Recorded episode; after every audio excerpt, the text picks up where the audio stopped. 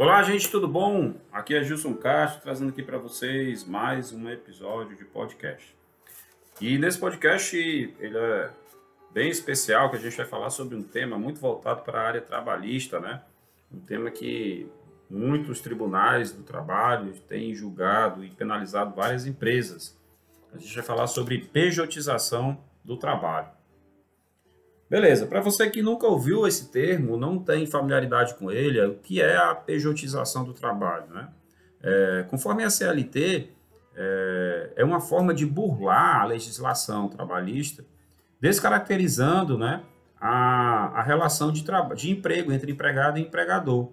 E isso está bem fundamentado no artigo 3 lá da CLT, onde dá o conceito de empregado. Né? O conceito de empregado é, é, bem amplo e às vezes o empresário ele quer burlar esse conceito porque lá no, no artigo 3 está falando que a relação de emprego só é caracterizada quando eu contrato uma pessoa física, né? não existe é, contratação de pessoa jurídica, então não, não existe relação de emprego quando eu contrato uma pessoa jurídica, é prestação de serviço. Pensando nisso, alguns empresários bem espertos, né, diga-se de passagem, né, querendo aí inventar uma terceira regra, que é aquela regra que não existe, então, como é que isso é feito? É, ele migra o, os empregados dele, os contratos de trabalho de pessoa física para pessoa jurídica. Ele diz, olha, vai ali, abre uma empresa, eu vou te pagar mais, porque eu já vou in, in, incluir aí no teu pagamento, férias, décimo terceiro que tu teria direito, mas aí eu, eu fujo de, da, da, da alta carga trabalhista, a alta carga tributária que tem sobre, o, sobre a folha de pagamento. Né? Então, essa suposta migração é, ela é considerado como é utilizado esse termo, pejotização do trabalho. Né? Isso tem uma, uma, um repúdio muito grande por parte dos, dos juízes do trabalho, gente, e isso leva problemas sérios para a empresa. Por quê? Quando isso é caracterizado e é aprovado, né, e não é difícil de provar, é, eu vou falar sobre isso aqui também no podcast, o que, que ocorre? O juiz vai determinar que desde o início da pejotização, ou seja, desde a transformação de uma pessoa, pessoa física para uma pessoa jurídica, não existe essa relação com a pessoa jurídica, sempre existiu a relação com a pessoa física, faz o empregado recolher todos os encargos desde o início dessa brincadeira até a data do desligamento do funcionário. E não se iluda, o funcionário que for convidado a transformar o seu trabalho como pessoa física física com a trabalho equivalente à pessoa jurídica, sabe o que vai acontecer?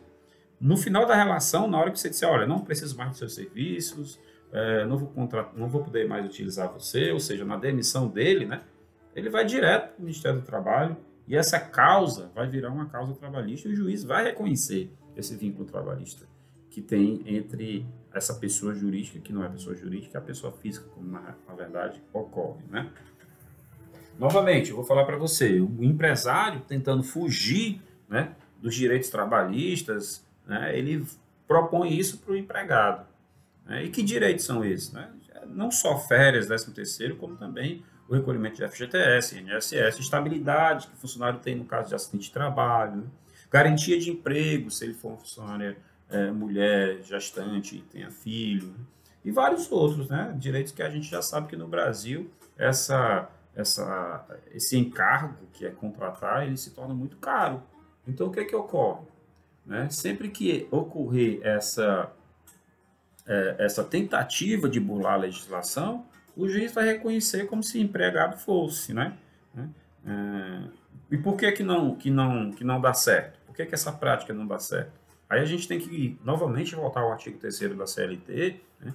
e lembrar dos elementos que definem a relação de, de, de trabalho empregado e empregador. Que relação seria essa, né, Gilson? Olha, gente, muito simples, né? É, no conceito de, de empregado, né, nós vamos ter lá alguns elementos que caracterizam a relação de emprego, é, entre elas a habitualidade, que é o uso frequente da mão de obra daquele funcionário, a subordinação, o funcionário só faz aquilo que realmente foi contratado, ele não chega lá e não é ele que decide o que vai fazer. Né? Ele foi contratado ele tem ordem para fazer aquilo ali. A onerosidade, né? Foi pago alguma coisa para ser feita aquela atividade. Não simplesmente o funcionário não trabalhou de graça. Não, mas alguns empregados, né? Alguns empregadores querem burlar, transformando o salário em outros benefícios, né? É como ajuda de custo, como auxílio disso e daquilo, né? para reduzir, para disfarçar o valor pago. Né? Nada disso funciona, né, gente? E principalmente, a, como já falei aqui, a, a pessoalidade, né? a personificação do trabalho prestado pela pessoa física que ele quer, que o empregador quer disfarçar, dizendo que aquilo não é uma pessoa física, e sim uma pessoa jurídica. Isso é besteira, tá, gente? Você pensar dessa forma. Porque existem, como, igual esses elementos aqui que eu já falei para você, habitualidade, subordinação, honorosidade, pessoalidade, né? o que, que o juiz analisa? Chama o funcionário, você prestava serviço como pessoa jurídica para mais alguma outra empresa? Não, doutor, não prestava.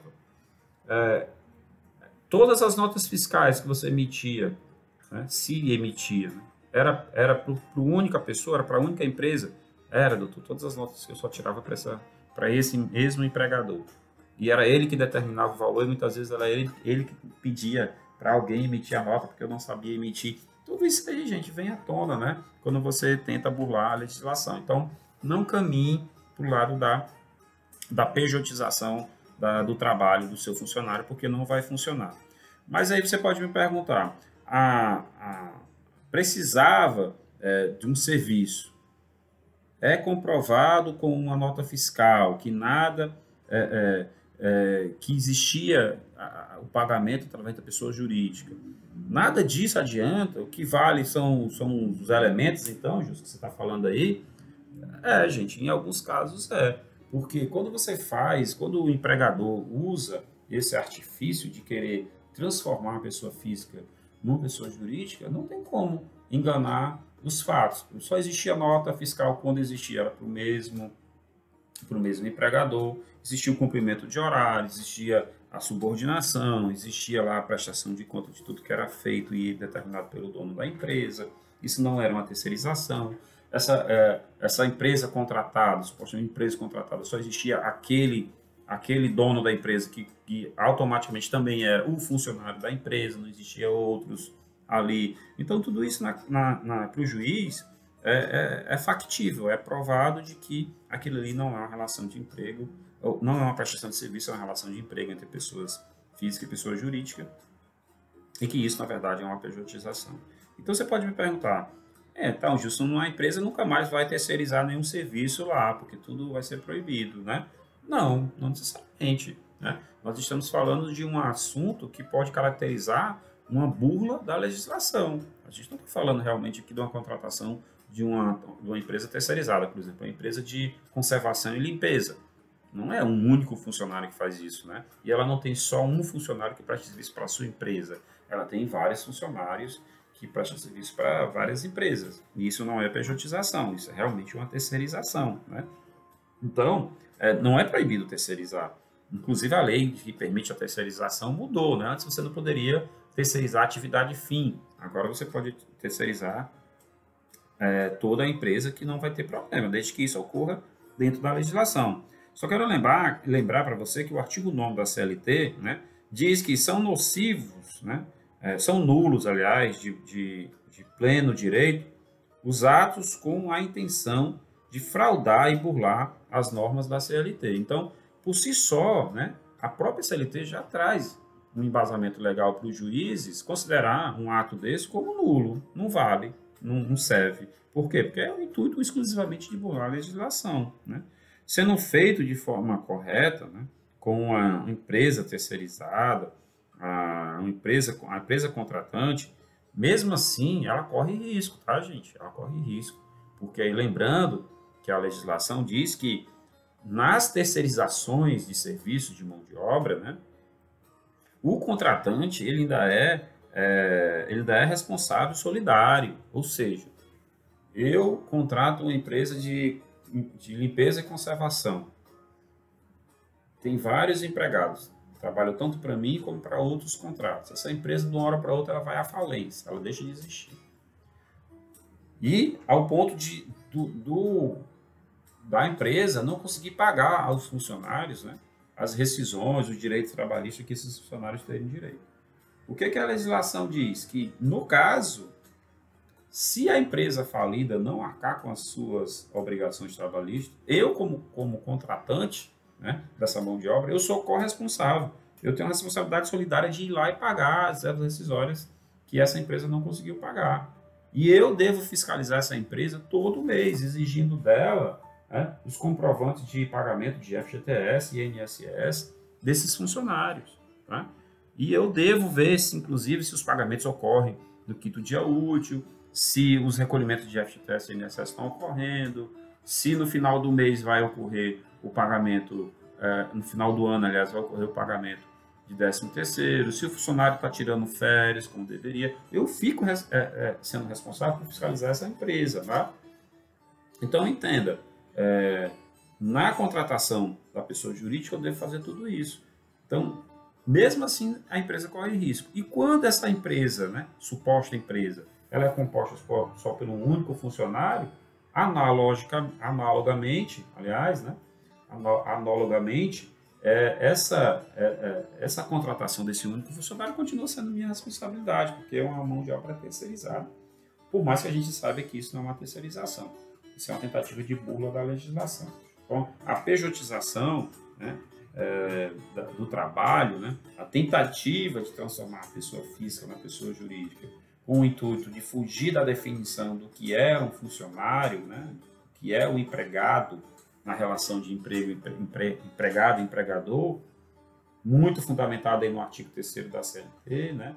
que, tra que traz a definição do que é ser empregado, né? essa tentativa de burra por parte dos empresários, elas, elas já são frustradas, né?